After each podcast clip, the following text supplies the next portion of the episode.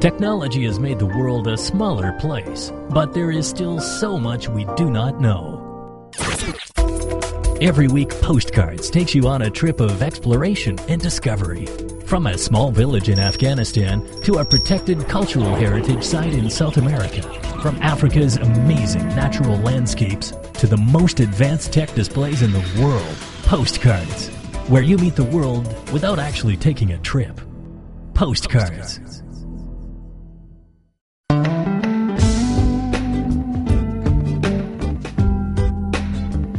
Hello and welcome to Postcards, a show which takes you across borders without actually leaving home.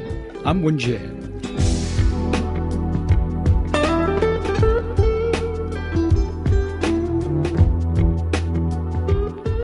Forget traditional Christmases. At London's Spirit of Christmas Fair, it's great decor, cherry blossom inspired lights, and gingerbread houses on the menu. Here's Shanting with this postcard from the UK. It's beginning to look a lot like Christmas at London's annual Spirit of Christmas Fair. The halls of the British capital's Olympia Exhibition Centre are decked out with vast arrays of winter collections, festive gifts, and on-trend ideas. But forget traditional trees, lights, and festive decor. Experts are predicting a holiday season filled with new, original, and inventive Christmas trends. That includes Annabel Gaynor from artificial LED tree makers Enchanted Trees. When it comes to dazzling lighting, she sees customers getting much more inventive with their festive displays. I think people are much more um, imaginative about the way they're lighting their indoor and outdoor spaces, but around Christmas and also through the rest of the year. And a lot of people, um, rather than having, you know, traditional one light bulb, want something a bit more imaginative. That imaginative lighting takes its inspiration more from blooming springtime cherry blossom trees than festive ferns. But Gaynor says white rather than pink remains most popular. We call these our cherry, bro- cherry blossom trees. So each um, uh, bulb is surrounded by a something that looks like a cherry blossom, which gives it a wonderful light. Um, and they come in. We generally do white light. That seems to be what's most popular. Although we do do pink lights as well. While many will be hoping for a white Christmas this December, interior designers Mac Creative will most likely be having a grey one, at least indoors. The Surrey-based company boasts Hampton Court Palace as a client, decorating its old royal halls for the winter period. This year, they are expecting festive decorations to reflect the growing trend in silver and grey interior designs. There's shiny silver baubles, grey candles and crackers, and snow-covered tree decorations. Jackie McGregor is the founder of Mac Creative. I think it's clean and crisp and it's moved on from all the stones and creams that were sort of in the 90s, everyone for that neutral palette. And now I think it's just evolving slightly where they've moved on from that sort of tone. And these sort of colours just get lost in that, but they, they pop out more on a grey. In terms of interior design, McGregor says the next big color will be blue. But she can't see that fitting in too well with traditional red and green Christmas decorations. We're heading towards blues. The, the paint companies have brought out just blue charts. So quite how it'll work with Christmas decorations, I think these will still work with that. I wouldn't you wouldn't want to put reds and greens with those. It's not going to work. Even traditional Christmas cake seems off the menu at Spirit of Christmas. In its place these Christmas-themed gingerbread and chocolate houses. Village Workshop is a small manufacturer of gingerbread and chocolate biscuit house kits based in Cheshire, UK. Founder Estrella Ratcliffe says their kits are a tasty way to occupy energy-charged children on Christmas Day afternoon. They simply slot together, meaning children can spend more time applying festive-style decorations and even a visiting Santa Claus on top. On Christmas Day, everybody's sort of busy. The adults are having mulled wine, maybe wanting um, time of their own, and they want the children having fun, out of the way a little bit, but you know, having fun. And this is a great family treat. It's uh, they sit down and do it all together.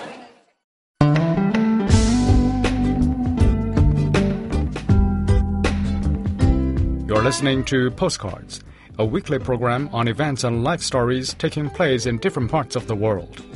You can listen to our show at newsplusradio.cn.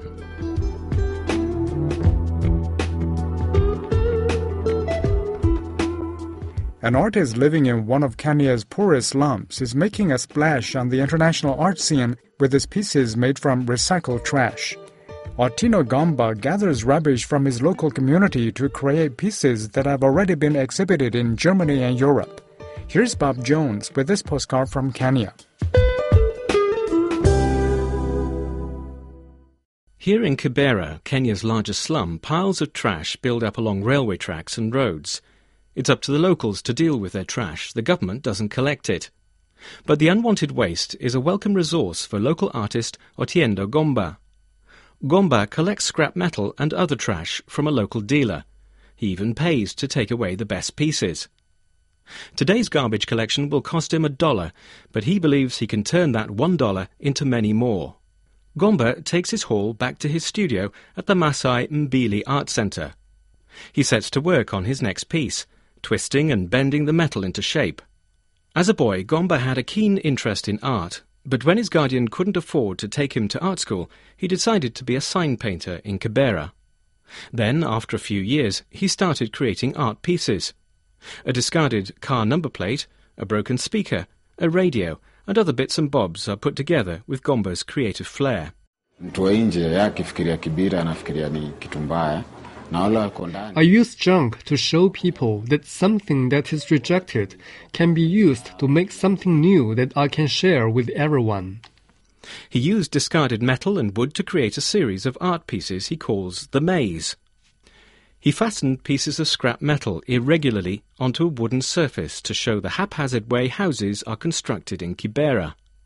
The piece of art shows Kibera from an aerial point of view to demonstrate that it's a maze of complicated pathways without beginning or end. The Artists Collective has held several exhibitions internationally, the most recent being in Germany. Living in the slum not only gives them subject matter for their art, but also an opportunity to use the abundant trash to create their work. Sylvia Gichia is the director of Kuona Trust, a centre for visual arts in Kenya, a place that promotes artists from Kenya and the East Africa region as a whole. Otieno Gomba is an artist who's been in the art scene for a while uh, as a community artist, working um, in a collective that's pretty well known, especially in the German circles and in the European circles. Um, they've created work that is already in collections in um, various museums. Um, they have had residency projects and programs internationally.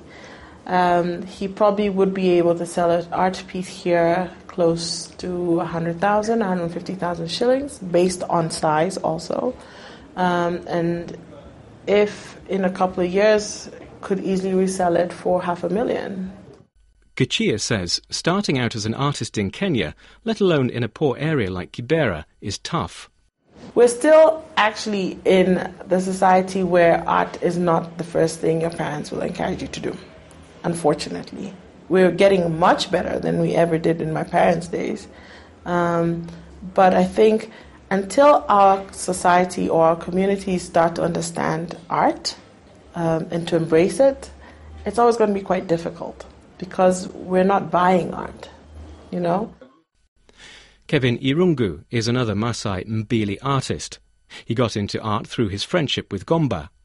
He used to gamble at the space outside the Masai Mbili Art Centre and would sometimes pop in to greet Gomba and the other artists. They invited him to paint with them, and he's never looked back. With every stroke of the brush, Kevin tells the stories of people living in Kibera. His latest work addresses the rampant use among young men in Kibera of khat, a slightly narcotic drug that is chewed in East Africa. about history ya meditation juu mtaani wasiwaga I was thinking about meditation because in the slum, people have a different form of meditation from yoga. When someone is eating khat, then they say that they are meditating. It's a joke. But doing the painting, I wanted to open a school where people can stop taking this drug and take up the real meditation that is yoga. I'm sure it cannot work in Kibera, so it is a joke, part of daily life in Kibera. The Masai Mbili Center creates a much needed space for artists to express themselves in Kibera. kama unakuwa na ile passion kwa kitu unafanya hata uwe Kibira ama uwe If you have a passion for what you are doing, whether you are in Kibera or anywhere else in the world, then you need to have the courage to show it. My passion has given me a reason for living, so someone needs to discover that passion. Gomba proves that even garbage can be turned into gold with a creative eye and a passion for what you love. Between family and career, they choose dreams. Between work and art, they choose passion. Between the divine and nature, they choose devotion. Between life and death, they choose love. For a journey of life, for an inspiration of soul. This is Voices from Other Lands.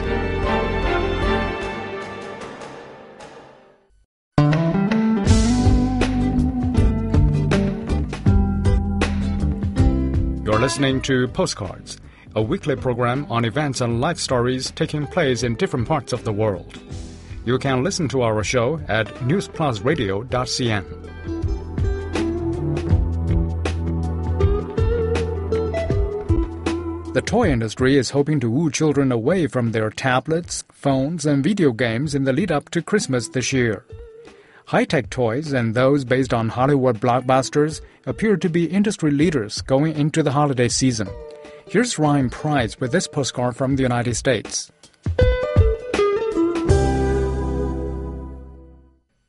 Meet the clever Keet. He's an interactive singing and talking parrot that responds to your voice. The bird, made by Moose Toys, is just one example of robotic toys becoming more lifelike thanks to voice recognition features. Eight year old Carolina Fick is impressed by these Star Wars lightsabers. It's really heavy and it looks real. Elsewhere, space age robot dinosaurs have a soccer kickabout. The team of WowWee Miposaurs are controlled using a smartphone app. Improved technology has inspired toy companies to refocus on the elusive 8 to 12 year old age groups. Toy makers lost interest in children of this age for several years because they felt they couldn't compete with kids' mobile devices. Now they feel they have a chance. Disney recently launched a line of toys that combine high tech wearable gadgets and old school superhero role playing to keep kids moving while engrossing them in subplots from the Avengers, Star Wars, and Frozen. The new line called Disney's Playmation hits stores with the release of a forearm attachment called a repulsor that puts kids in the role of Marvel superhero Iron Man. Industry analyst Jim Silver is from Toys, Tots, Pets, and More, or TTPM, an online toy review site. The, the toy industry lost the 8 to 12 year old kids. 8 to 12 year old kids were playing video games, they were playing with their tablets and phones, and there weren't any toys that were, able to compete with the excitement of electronics. Well, the toy industry, because the technology has become more cost effective, is now reproducing uh, great radio control items.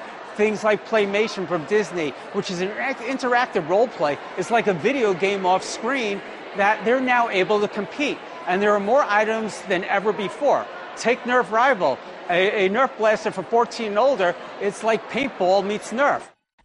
Hasbro's Nerf Rival shoots balls 100 feet per second. The packaging says it's geared for children aged 14 and over, like Jackson Roberts, who's 14. I understand why, because like kids probably are shying away from like the toys that are now looked at as like too young for them. So it makes sense that they're going towards things that I guess are more powerful or can shoot further, just to try to appeal to the older kids. Hasbro Inc. has been making Star Wars toys for more than 30 years, but now there's a huge marketing push behind Star Wars Episode 7 The Force Awakens. Jerry Perez, Hasbro vice president and global brand leader, says the movie has intergeneration appeal. Well, the exciting thing about the Star Wars line is that it is the appeal of it is so broad from an age standpoint. We've got kids who love Star Wars, but we have the original audience that watched it when they were kids, now becoming adults. Many of them have kids of their own, and they want to engage and share that Star Wars experience with their family. So that has provided us kind of a, a very broad market for which to design our product line. Robot dinosaurs are another favorite of kids, like the Imaginext Ultra T Rex from Fisher Price that has sound effects, walks, stands, and fires projectiles. Jeff Walker is Fisher Price Executive Vice President. You know, the Imaginext dinosaur. The Imaginext is a brand that makes great toys, but it's a dinosaur. It's a $100 dinosaur, the ultimate kid's dinosaur. So we know it's just great fun. Other popular toys include Marvel Avengers XPV remote controlled Hulk smash vehicle from Jakks Pacific. It's a remote controlled Hulk that smashes, flips, and does wheelies. There's also the Anki Overdrive robotic car set, a radio controlled car set that works with an Android or iPhone device. Remote controlled cars remain popular year on year. Eight year old Carolina Fick is a fan. It's really cool because you can control it with a phone and it goes around really fast.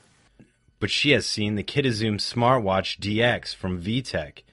It's a smartwatch for kids that can take pictures and videos.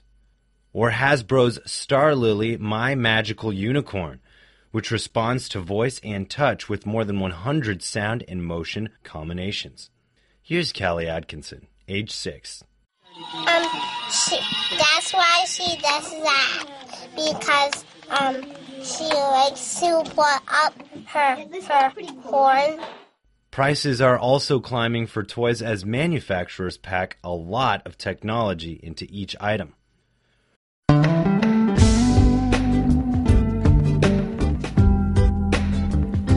You're listening to Postcards, a weekly program on events and life stories taking place in different parts of the world. You can listen to our show at newsplusradio.cn.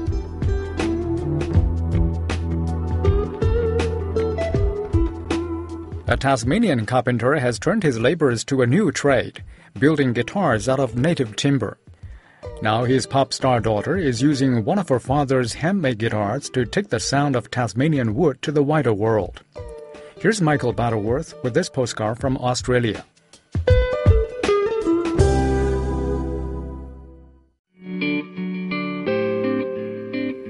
Carpenter Jack Binnie is taking a break from his tools to listen to the radio in his workshop in the town of Cygnet in Tasmania.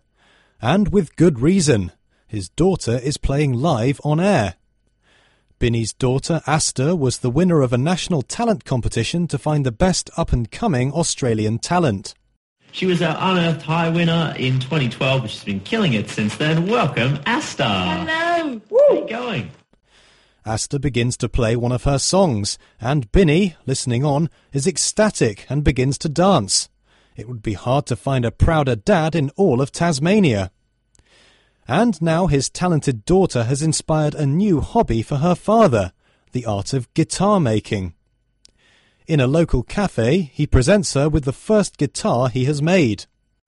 It sounds ridiculously good. Like I I remember just like having the first strum in in the house and it it just resonates so beautifully with the wood and you know what it's made out of.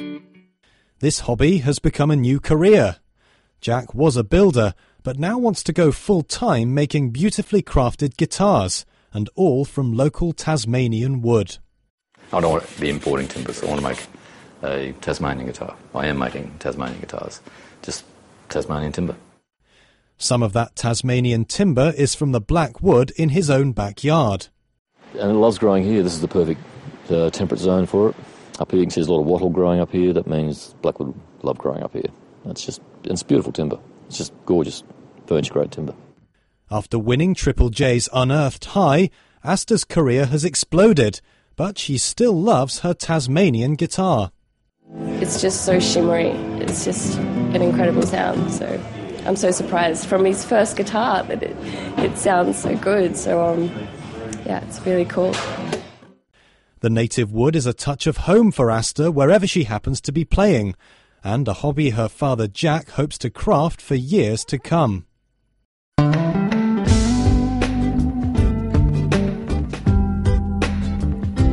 You're listening to Postcards, a weekly program on events and life stories taking place in different parts of the world.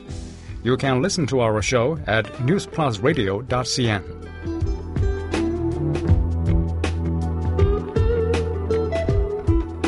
Machines are widely used around the world to sell goods nowadays, and in Ukraine, one entrepreneur has dedicated an ATM entirely to worms. Keeping the little wrigglers fresh is trickier than you might think, but it's already being welcomed by local fishermen. Before we come to the end of today's show, I would like to share with you an extra postcard from Ukraine.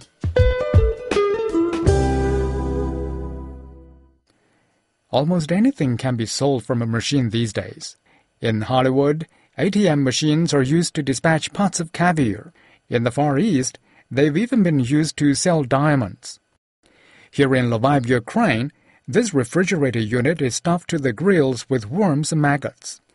It has pride of place on the petrol forecourt for ease of access, in the spot where people usually buy bottled water and snacks. The ATM was the idea of Lubomir Pankovich, who manages a coffee factory. A keen fisherman, Pankovich spotted a hole in the market because worms need to be fresh, and there aren't many angling shops open early in the morning or at night. Although he's operating at a loss at the moment, Pankovich is optimistic he'll get back his 2,000 euros investment. He's renting his spot at the petrol station. The idea came from the need. As a fisherman, I was looking for a place to buy bait when the shops are closed. Here in Lviv, it's almost impossible to find bait at night, or, for example, on Sunday afternoon.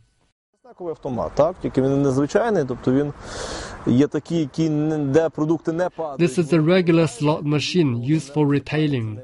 The difference is that the merchandise doesn't fall down, but the shelves turn around. This ensures that worms from other boxes aren't opened and spilled. This machine keeps temperatures low, and this is absolutely essential as it's outside in the summer when it's extremely hot. Thankfully, it's lived up to expectations. He calls his machine Autocrobe after Krobak, the Ukrainian name for a worm. Autocrobes preserve worms in an inactive state called anabiosis. The aim is for the worms to become animated as soon as the packets are opened by the fishermen.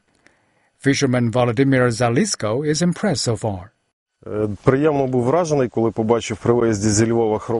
was pleasantly surprised when I saw the machine on the outskirts of Lviv.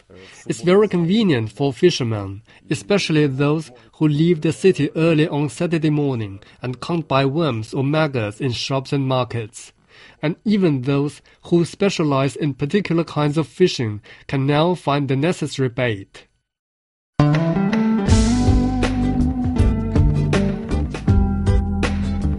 With that, we wrap up today's postcards. Your comments, suggestions, or questions are always appreciated, and you can contact us via email at postcards at cri.com.cn. For program producer Zhao Jianfu, I'm Wen Jie. See you next week.